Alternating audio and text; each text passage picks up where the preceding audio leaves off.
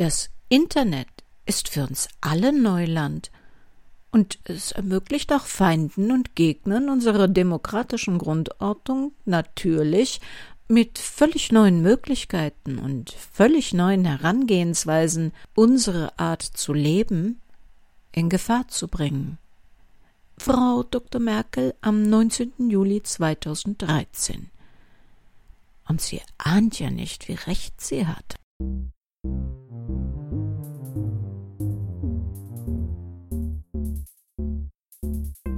Willkommen in der Welt des Krimi-Kiosk und willkommen in der Welt von Henrietta Pazzo.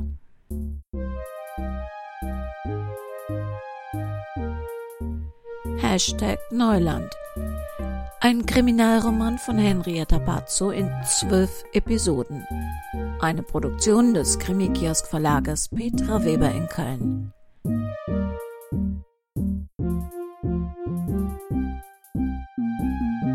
Sprecher Beate Eberstein und Petra Weber. Sie hören Episode 4.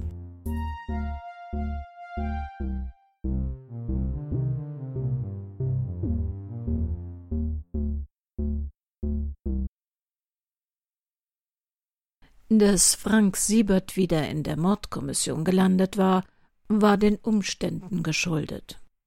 Sein ständiges Nachfragen im Fall Manott hatte seinen neuen Chef draufgebracht. Sag mal, Frank, du bist doch wieder fit. Du hängst öfter hier als in deinem Kommissariat herum. Waffe darfst du auch wieder tragen, und was man so hört, ermittelst du sogar auf eigene Faust in unserem Fall. Nee, nee, das ist keine Kritik, ich versteh's ja. Aber dann kannst du doch auch gleich wieder hier anfangen. Wir sind chronisch unterbesetzt. Na, interessiert? Ich will nie wieder in Blut stehen, hatte er vor sieben Jahren zu Barbara gesagt. Und dann hatte er letztes Jahr in ihrem Blut gestanden. Die Wut hatte ihn gepackt. Jeder Idiot konnte auf einen schießen, einstechen oder einprügeln. Und wenn man das ungestraft durchgehen ließ, war sogar die Hölle ein schönerer Ort. Es war diese Wut, nicht etwa Trauer, die ihn in den letzten Monaten angetrieben hatte. Sie gab ihm Power, aber auch Distanz. Er hatte seiner Frau und Lara seiner Tochter versprechen müssen, sofort aufzuhören, wenn es die ersten Anzeichen eines nahenden Zusammenbruchs geben sollte, so wie damals. Und dann hatte er sich in die Arbeit der Mordkommission gestürzt, immer mit einem Auge auf Barbaras Fall. Das Ergebnis nach zwölf Monaten intensiver Recherche nichts. Null Komma nichts. Nicht einmal ansatzweise war ein Verdächtiger ins Visier genommen worden. Was immer das Motiv war, es blieb verborgen. War Barbara Manott vielleicht nur ein Zufallsopfer? Dieses verhängnisvolle zur falschen Zeit am falschen Ort? Seine Kollegen glaubten das inzwischen. Siebert nicht. Der Täter oder die Täterin hatten auf die Wohnungsklingel gedrückt. Da stand der Name drauf. Man klingelt nicht bei Manott, wenn man jemand anderen umbringen will. Aber galt der Schuss vielleicht dem Ehemann, der war Lehrer. Ein Verweis, eine schlechte Note, ein verärgerter Schüler, dem das Abschlusszeugnis die Zukunft verhagelt hatte? In diesen Tagen mussten Lehrer damit rechnen, dass Schüler mit Gewalt reagierten. Hatte der Schütze erwartet, dass er die Tür öffnet? Und dann traf es Barbara nur versehentlich? Sie hatten sich Jan Manotts Klassen der letzten drei Jahre auf mögliche Kandidaten angesehen und deren Alibis geprüft. Nichts. Alle konnten ausgeschlossen werden. Der Schuss galt Barbara. Da war Frank Siebert sich sicher und er war so ausgeführt worden, dass er potenziell tödlich gewesen wäre. Hätte sie nicht zufällig telefoniert und Sabine nicht sofort den Notarzt informiert, dann wäre Barbara auch gestorben. Ohne Zweifel. Das Telefonat hatte der Schütze nicht vorhersehen können. Es hatte seinen Plan überraschend vereitelt. Mit Sylvia war Frank Siebert sämtliche Akten der Kanzlei durchgegangen. Am Ende Nach Abzug der Verstorbenen, der in der Psychiatrie untergebrachten und Inhaftierten, blieb nur eine Handvoll von Personen, die vielleicht ein Motiv gehabt hätten. Im Fall Fahrradtag, wie Silvia die rausgesuchten Unterlagen beschriftet hatte, hätten ein paar Typen aus einer alten WG Grund gehabt, Barbara die Pest an den Hals zu wünschen. Ohne es zu wollen, hatte sie der Organic Food geholfen, die Truppe finanziell zu ruinieren.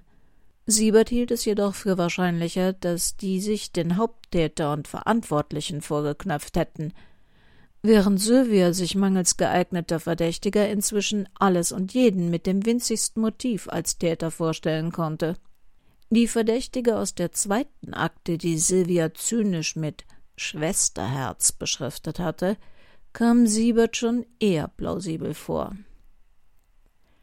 Juliane von der Maar dank Barbara wegen Mordes inhaftierte Krimiautorin. Zu neun Jahren hatte man sie in einem Berufungsprozess verurteilt. In das milde Urteil war das psychologische Gutachten eines Kultpsychiaters eingeflossen. Ihr hochkarätiger Anwalt hatte dazu noch erfolgreich erhebliche Zweifel an der Ausführung der Ersttat aus der Anklageschrift gesät. Nach zwei Drittel der verbüßten Haftstrafe mit günstiger Sozialprognose und psychiatrischer Bestätigung eines Gutachters, dass sie keine Gefahr mehr für andere darstelle, war sie kurz vor den Ereignissen in Barbaras Treppenhaus wieder auf freien Fuß gesetzt worden. Sie war Sportschützin, wusste, wie man an Waffen kam. Eine 1A Verdächtige, die jede Menge Gründe gehabt hatte, auf Barbara wütend zu sein. Der Haken, sie hatte ein hieb- und stichfestes Alibi. Zur Tatzeit hielt sie eine Premierenlesung ab. 420 Hörer konnten ihr Alibi bezeugen. Der Leiter der Mordkommission hatte sie sogar persönlich verhört, obwohl er den Verdacht sowieso für gegenstandslos und übertrieben hielt. Das Gespräch verlief nicht, ohne dabei einen unerfröhlichen Medienrummel nach sich zu ziehen, der den Verkaufszahlen ihres neuen Buches sicher nicht geschadet hatte. So sehr es ihm und Sylvia gegen den Strich ging, Juliane van der war bei den Verdächtigen raus. Sie mussten weitersuchen. Jetzt musste er erst einmal ins Casa Tramonto, ein hypermodernes Seniorenheim am Stadtrand. Die Leiterin des Hauses hatte ihn um ein Gespräch gebeten, es galt dort einem furchtbaren Verdacht nachzugehen. Inzwischen hat die Berliner Polizei auch bestätigt, dass die Todesursache von Lars Mallendax, dem Politblogger, der während einer Preisverleihung zusammengebrochen war und zunächst in Australien vermutet wurde, Folge einer Erkrankung gewesen sein soll.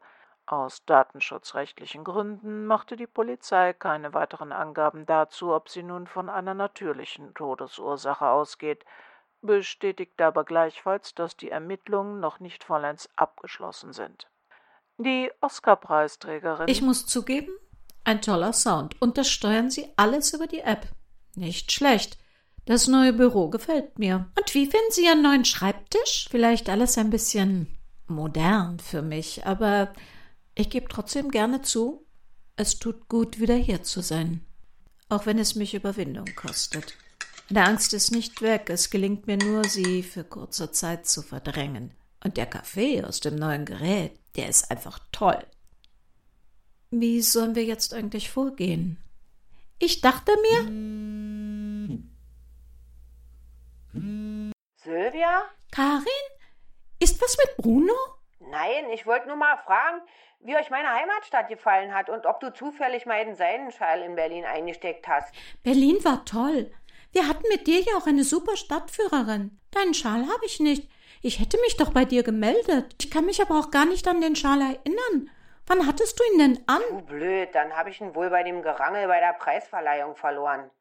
Siebert ist übrigens gerade hier. Frank? Hat er euch nichts erzählt? Ich dachte, ihr seid befreundet. Na ja, über seine Einsätze informiert er uns natürlich nicht. Schon gar nicht, wo er jetzt wieder offiziell in der Mordkommission ist. Ist bei euch im Casa Tramonto was passiert? Weiß nicht. Er befragt gerade Benny, unseren Pfleger. Netter junger Mann. Ich hab mal vom Fenster aus reingelinst, sieht schon ziemlich nach Verhör aus, so ernst wie Benny guckt. Tät mir sehr leid, wenn der Junge Ärger hätte. Kannst du nicht mal Siebert fragen, um was es geht? Der Benny ist doch einer von den Guten. Wenn der geklaut hätte oder so, ich würde ihm gerne helfen. Frank darf doch nicht über seine Arbeit reden. Frag doch mal diesen Benny. Shit, der nimmt ja Benny mit. Ich glaub's nicht. Jetzt sind beide in sein Auto gestiegen. Na, wenigstens hat er dem Jungen keine Handschellen angelegt. Aber da bleibt immer was haften. Das spricht sich doch rum. Ich mach mal Schluss, Silvia. Vielleicht weiß einer von den Pflegern, um was es geht. Was ist denn jetzt mit deinem Schal? Sollen wir mal. Karin? Na sowas. Hat aufgelegt.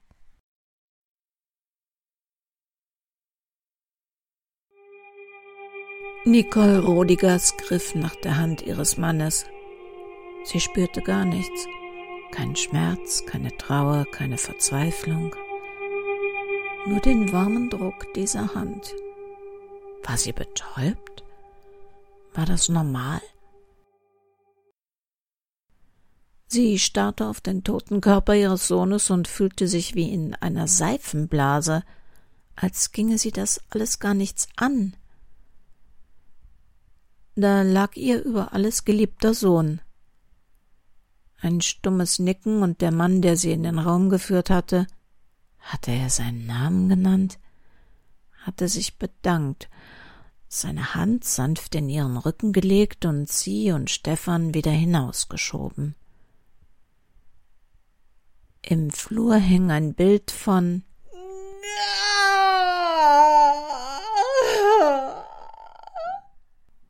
Im Bruchteil einer Sekunde war ihr bewusst geworden, dass dies der letzte Blick auf ihren Sohn gewesen war. Sie würde ihn nie wieder lebendig sehen. Sie konnte sich seine Videos ansehen. Aber das, das war nicht ihr Sohn. Das war Lars Mendax, der Blogger. Immer auf der Suche nach einem neuen Weg, Klicks, viele Klicks zu bekommen. Mama, das verstehst du nicht. Das ist Business. Klicks sind die Währung von heute. Stimmt. Das hatte sie nicht verstanden. Wenn das eine Währung war, dann war sie verdammt inflationär. Etliche Millionen brauchte man. Und kaum hatte man ein paar, kam ein anderer, der mit seinem Business wieder ein paar Millionen mehr Klicks brachte. Da musste man dranbleiben, alle Social-Media-Kanäle bedienen, sich immer was Neues einfallen lassen, YouTube, Facebook, Instagram und Weiß Gott noch, wie die alle hießen. Mitten in der Nacht hatte sie ihn Mails oder Messages beantworten sehen, hatte ihn bei stundenlangen Bild- und Videobearbeitungen am PC beobachtet und sich immer wieder gefragt, warum ist aus meinem Sohn nichts Richtiges geworden? Mama, vergiss doch diese scheiß Bürojobs. Da schuftet man sich den Rücken krumm und andere sahen richtig ab. Dein Chef fährt doch den Benz und nicht du. Und wovon? Von deiner Arbeit. Ja, das stimmte. Aber sie hatte abends frei, konnte am Wochenende mit ihrem Mann verreisen, ohne vorher zu klären, ob das WLAN am Reiseziel auch schnell genug war. Ihr Sohn war wie ein Sklave an seine Internetgeräte gefesselt. Scheiß Bürojobs? Naja, Vielleicht gab es die gar nicht mehr so wie zu ihren Zeiten. Aber so ein scheiß Bürojob ließ einem zumindest etwas Freiheit. Jede Toilettenfrau, jede Reinigungskraft hatte mehr Freiraum, mehr Freiheit als der Blogger Lars Mendax. Immer auf einer Spur, immer auf der Suche nach dem ultimativen Post, nach mehr Klicks, mehr Followern. Und immer in Erwartung des nächsten Shitstorms, ein Sturm mit Scheiße. Besser konnte man das ja gar nicht beschreiben. Sie hatte es sich einmal angetan, hatte die Kommentare unter einem dieser Videos gelesen. Hunderte, vielleicht tausend, sie hatte keine Ahnung, aber alle in einem Ton und einer Schreibweise, die ihr fremd waren. Distanzlos, beleidigend, persönlich angreifend, obszön, völlig ohne jeden logischen Bezug zum Post. Worum es in dem Video ging, wusste sie nicht mehr.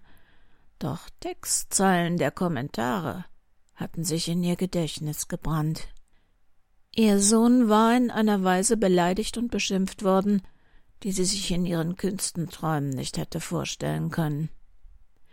Mama, das ist bares Geld, das schwemmt mich nach oben, das verschafft mir Aufmerksamkeit. Je heftiger, desto besser, das sind doch auch nur Bots. Da schreiben doch nur zu einem ganz kleinen Bruchteil wirklich Menschen, das sind keine echten Follower. Aber es bringt Aufmerksamkeit. Als Everybody's Darling kommst du heute nicht weit. Bots. Sie hatte sich das Wort erklären lassen und es gegoogelt. Anonyme Programme beleidigten also ihren Sohn. Und das gehörte zu seinem Business. Bots, Fakes, Follower. Sie hatte nie einen Hehl daraus gemacht, dass es ihr besser gefallen hätte, wenn er bei einer Bank oder Versicherung beschäftigt gewesen wäre. Oder auch im Handwerk. Schreiner, Maler, Mensch, das waren doch richtige Berufe mit aussprechbaren Namen. Es war ihr regelrecht peinlich, wenn sie mal jemand fragte, und was macht ihr so und so? Blogger. Das klang wie, wie ein Hobby oder wie Jogger. Einmal hatte sie sich fürchterlich blamiert, als ein Nachbar meinte, Stimmt, Sie hatten mir ja schon mal erzählt, dass Ihr Sohn Influencer ist. Nein, das ist eine Lüge. Mein Sohn ist lediglich Diabetiker, hatte sie geantwortet und den Mann perplex zurückgelassen. Sie hatte Stefan davon erzählt, und der hatte laut gelacht, das sei keine Krankheit, sondern tatsächlich der Oberbegriff für Meinungsmacher und Beeinflusser im Internet. Meinungsmacher, Beeinflusser. Das klang nicht sehr seriös. Und Blogger, das klang doch nicht wie etwas, für das man viel Geld bekam. Während Stefan im Straßenbau für etwas über Mindestlohn im Schweiße seines Angesichts schuftete, verdiente ihr Sohn schon bei der Erwähnung eines Buches, einer Zeitschrift oder eines Smartphones, und das wesentlich mehr als Stefan am Tag oder sogar in der Woche? Sah sie sich die kostspielige Elektronik in der Wohnung ihres Sohnes an, dann wohl eher letzteres. Und dann hatte die Zeit mit den Enthüllungen begonnen. Mama, ich weiß, was ich tue. Enthüllungsstories sind die Zukunft. Wir müssen alles leaken. Aha, leaken. Die Zukunft war offensichtlich Englisch. Aber nicht die ihres Sohnes. Dabei hatte sie gerade bei der letzten Story das Gefühl gehabt, dass er hatte müde gewirkt, traurig. Mehr als einmal hatte sie befürchtet, er könnte depressiv sein oder es werden. Wer hält schon diesen ewigen Druck aus? Immer neuer, besser, aufregender, spektakulärer. Sie hatte ihn beobachtet und Hinweise zu erkennen geglaubt, dass er endlich zur Vernunft kam. Vom Traumjob war immer seltener die Rede gewesen. Der Neid, die Missgunst der Konkurrenz prallten nicht mehr spurlos an ihm ab. Die nächtelangen Recherchen, auch die Kommentare dieser Bots ließen ihn nicht mehr kalt. Ach, Mama, diese ganze Welt ist so verdammt oberflächlich und korrupt, du glaubst es nicht. Und dann weißt du noch nicht mal, was ist echt und was ist fake. Oder ob alles vielleicht genau umgekehrt ist. Mein Gott, der Junge war durch den Wind gewesen. Womöglich war er das, was sie heute mit Burnout beschrieben. Noch keine dreißig und ausgelaugt wie ein alter Mann. Fertig, ohne Zuversicht, nichts und niemandem mehr vertrauend. Es hatte sie dieses Gefühl, nein, eher eine vage Hoffnung beschlichen, dass diese letzte Enthüllung an der er arbeitete, wirklich seine letzte sein könnte, dass dieser Preis, für den er nominiert war, der Abschluss seines Influencer-Jobs sein könnte. Er war sich sicher gewesen, dass er den Award bekommen würde. Seine Follower wollten endlich alles wissen. Wer war dieser Politiker, über den Lars Mendax Woche für Woche Neues zu berichten wusste? Spektakuläre Fakten, intime Details, eines bekannter als das andere. Über Wochen und Monate hatte ihr Sohn einen Regierungspolitiker im Visier gehabt, hatte ihn, seine Geschäfte und seine Familie beobachtet und ans Licht geholt, was dieser lieber im Dunkeln gehalten hätte. Jeden Freitag war er mit einer neuen Folge online gegangen. Wie in einem Krimi war es von Folge zu Folge spannender geworden. Seine Follower rätselten, hofften, er möge sich verraten. Es wurden Wetten abgeschlossen. Die Aufrufzahlen der Videos stiegen täglich. Wer war der Typ? Würde man jetzt je seinen Namen erfahren? Nicole Rodigers war das alles egal. Ihr Sohn war tot. Keine Klicks mehr. Und seine Follower würden ihm nur noch zum Grab folgen. Unterzuckerung hatte der freundliche Herr in dem furchtbaren Raum, den sie gerade verlassen hatte und nie wieder betreten wollte, gesagt. Die Todesursache war Unterzuckerung drang jetzt mit aller Klarheit in ihr Bewusstsein.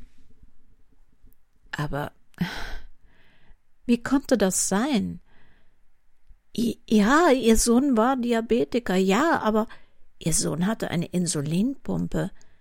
Eins von diesen modernen elektronischen Dingern, die das Insulin automatisch steuerten. Wie konnte er da so unterzuckern?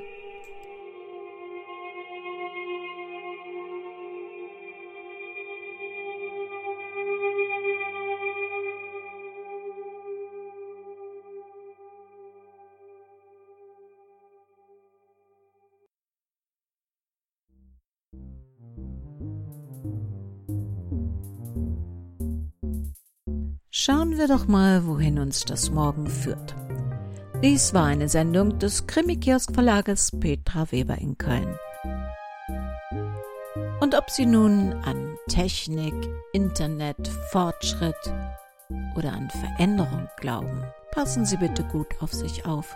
Das Leben kann sehr kurz sein.